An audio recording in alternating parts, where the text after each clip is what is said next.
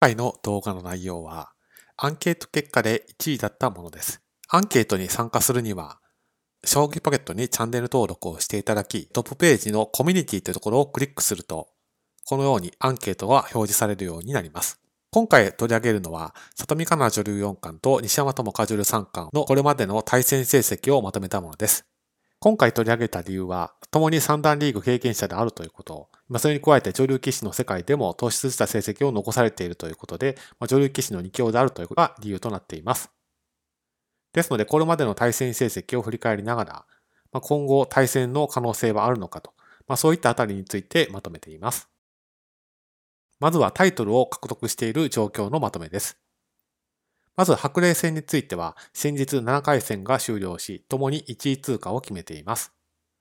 精霊戦については、西山智香女流三冠は大気待ちという一方で、里見香奈女流四冠は精霊のタイトルを持ち、当選者を迎える立場にあるという状況です。マイナビ女子オープンは、西山智香女流三冠は女王のタイトルを持ち、4連覇達成と、そういう状況となっています。女流王座戦は現在、西山智香女流三冠が女流王座のタイトルを持ち、里見香奈女流四冠は本戦の開始を待っているという状況です。女流名人戦については、里見香奈女流四冠が女流名人のタイトルを持ち、挑戦者を迎えるべき立場にあると。一方で、西山智子女流三冠は、今期は出場できませんので、来期待ちということになっています。女流王位戦についても、里見香奈女流四冠は、女流王位のタイトルを持ち、西山智子女流三冠は大期待ちということになっています。女流王将戦は、西山智子女流三冠が女流王将のタイトルを持ち、里見香奈女流四冠は本戦待ちということになっています。で、倉敷10日戦は、西山智香女流三冠は、この4月1日から女流棋士ということになっていますので、今回は出場ができませんで、来期待ちということになっています。サムカの女流四冠は、倉敷10日のタイトルを持っていると、こういう状況になっています。ですので、白麗戦を除くと、7つのタイトルを4つと3つで分け合って持っていると、まあ、そういう状況となっています。で、これまでタイトル戦でお二人は何度か対戦していますけれども、こちらでその状況をまとめています。まず、対戦のないタイトル戦はこちらの5つで、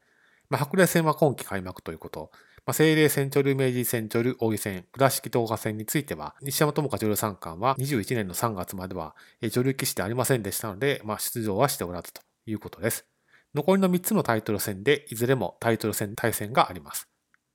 まず、マイナビ女子オープンでは一度5番勝負の対戦があり、この時は西山智香女流三冠が3勝1敗で5番勝負勝利ということになっています。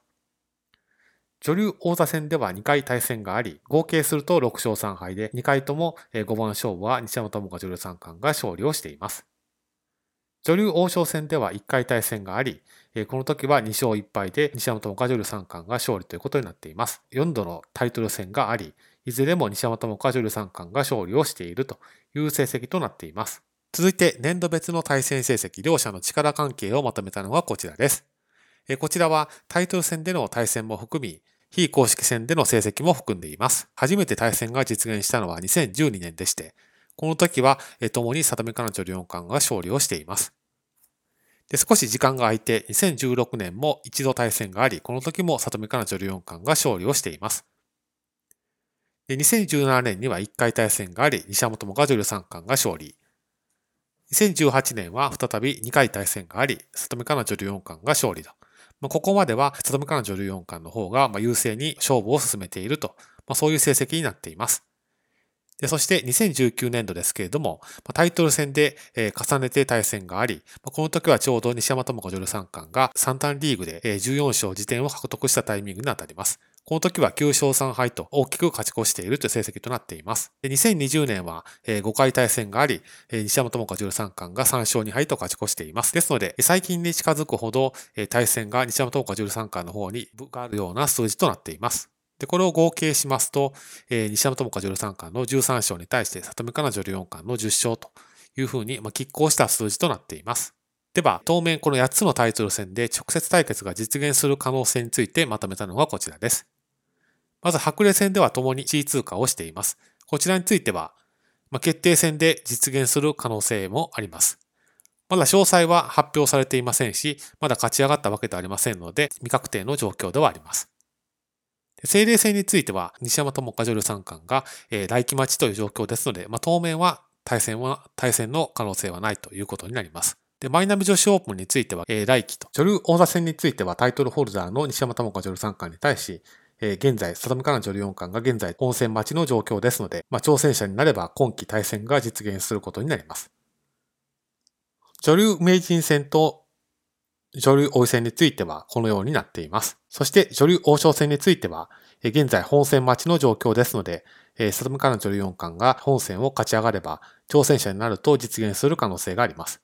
倉敷東火戦は当面対戦の予定はないということになっています。そして今出てきました白麗戦ですけれども、えー、里見香奈女流四冠は、えー、G 組で1位通過を決め、石山智香女流三冠は D 組で1位通過を決めています。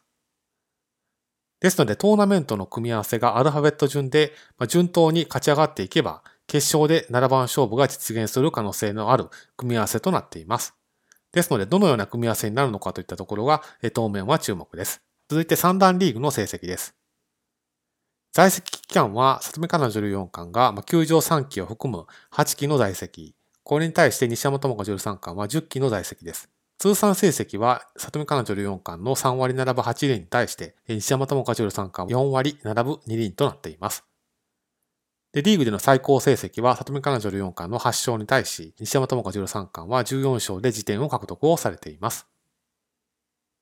そして、プロ公式戦の20年度と21年度の成績を見るとこちらの通りです。えー、里見からの女流4冠、20年度は、えー、6勝7敗の4割6分2厘に対して、